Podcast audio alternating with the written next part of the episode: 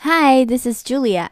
今天的故事叫做 What do you do with a tail like this? 这样的尾巴可以做什么？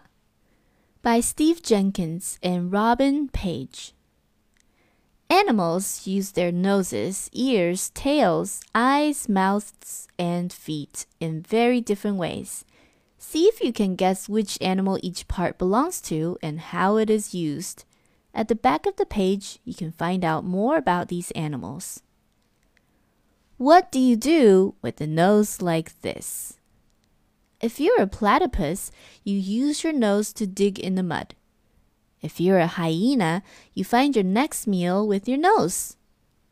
If you're an elephant, you use your nose to give yourself a bath. If you're a mole, you use your nose to find your way underground. If you're an alligator, you breathe through your nose while hiding in the water. What do you do with ears like these? If you're a jackrabbit, you use your ears to keep cool. If you're a bat, you see with your ears. If you're a hippopotamus, you close your ears when you're underwater. If you're a cricket, you hear with ears that are on your knees.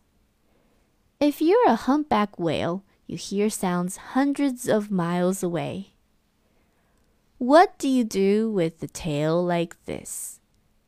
If you're a giraffe, you brush off pesky flies with your tail.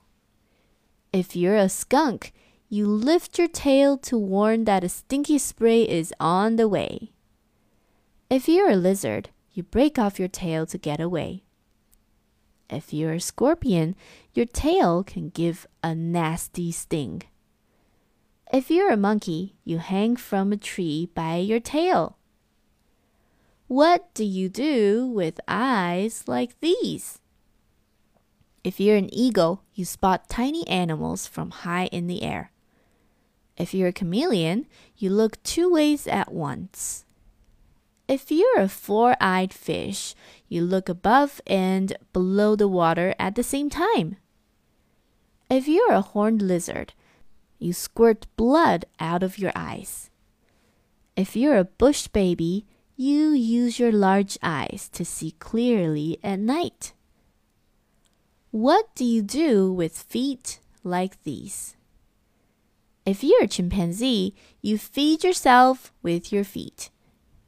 If you're a blue footed booby, you do a dance. If you're a water strider, you walk on water.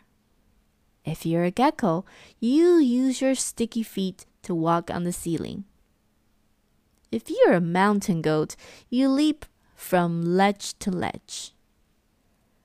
What do you do with a mouth like this? If you're a pelican, you use your mouth as a net to scoop up fish. If you're an egg eating snake, you use your mouth to swallow eggs larger than your head. If you're a mosquito, you use your mouth to suck blood. If you are an ant eater, you capture termites with your long tongue. If you're an archer fish, you catch insects by shooting them down with a stream of water. The end.